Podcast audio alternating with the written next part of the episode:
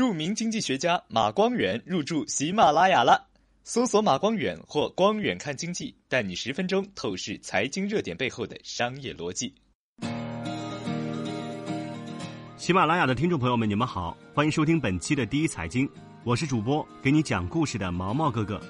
想听好听的故事、精彩的演播，请关注给你讲故事的毛毛哥哥。八月二十六日，国家医疗保障局发布关于建立健全职工基本医疗保险门诊共济保障机制的指导意见。就医保个人账户改革内容向全社会征求意见，这是统账结合的职工医保制度建立二十二年以来的第一次对个人账户进行重大改革。这项改革不仅能够补上我国医保门诊保障不足的短板，还将通过扩大个人账户资金的支出范围。医保个人账户从建立开始呢就争议不断，随着医保个人账户在运行中的弊端渐渐凸显。近些年来，学界要求尽快改革的呼声是越来越高了。这一次的指导意见提出了建立健全职工基本医疗保险门诊共济保障机制的五项措施，其中三项的核心举措为：增强门诊共济保障能力，改进个人账户计入办法，规范个人账户使用范围。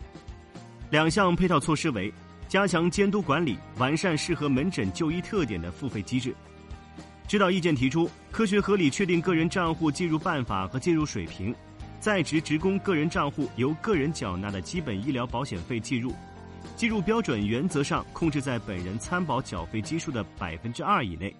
单位缴纳的基本医疗保险费全部计入统筹基金。我国现行的是社会统筹与个人账户相结合的职工医保制度，政策规定，保险费由用人单位和职工共同缴纳。职工的缴费率一般为本人工资收入的百分之二，职工个人缴纳的保险费全部计入个人账户，用人单位缴纳的保险费中百分之三十计入个人账户，百分之七十计入社会统筹。改革之后的不同是，个人缴纳的百分之二仍将划入个人账户，但单位缴纳的百分之三十不再划入个人账户，也就是说，个人账户的规模缩小了。第一财经了解到。目前，我国单位缴费的平均费率为职工工资总额的百分之七点五八，它的百分之三十约等于职工工资总额的百分之二。下一步，这部分的资金将不纳入个人账户，而是统一进入医保统筹基金的池子，用于提高门诊保障的水平。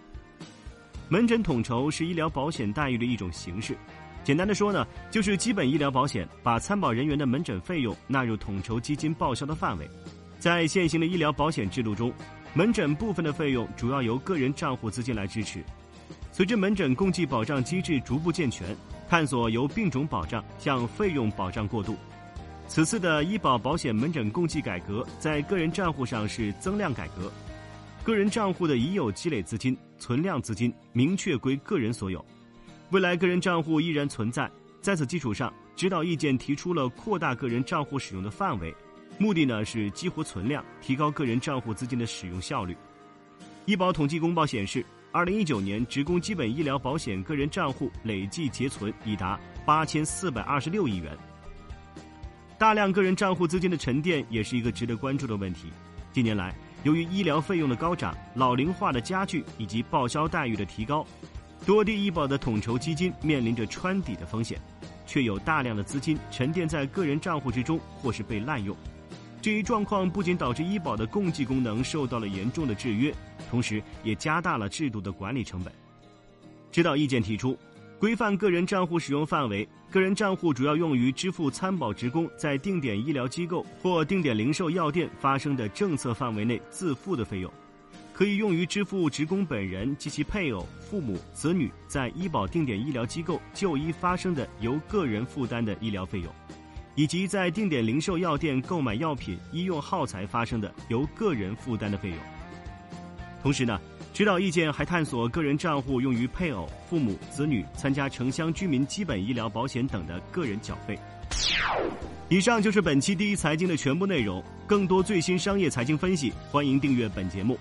我是主播给你讲故事的毛毛哥哥，我们下期再见。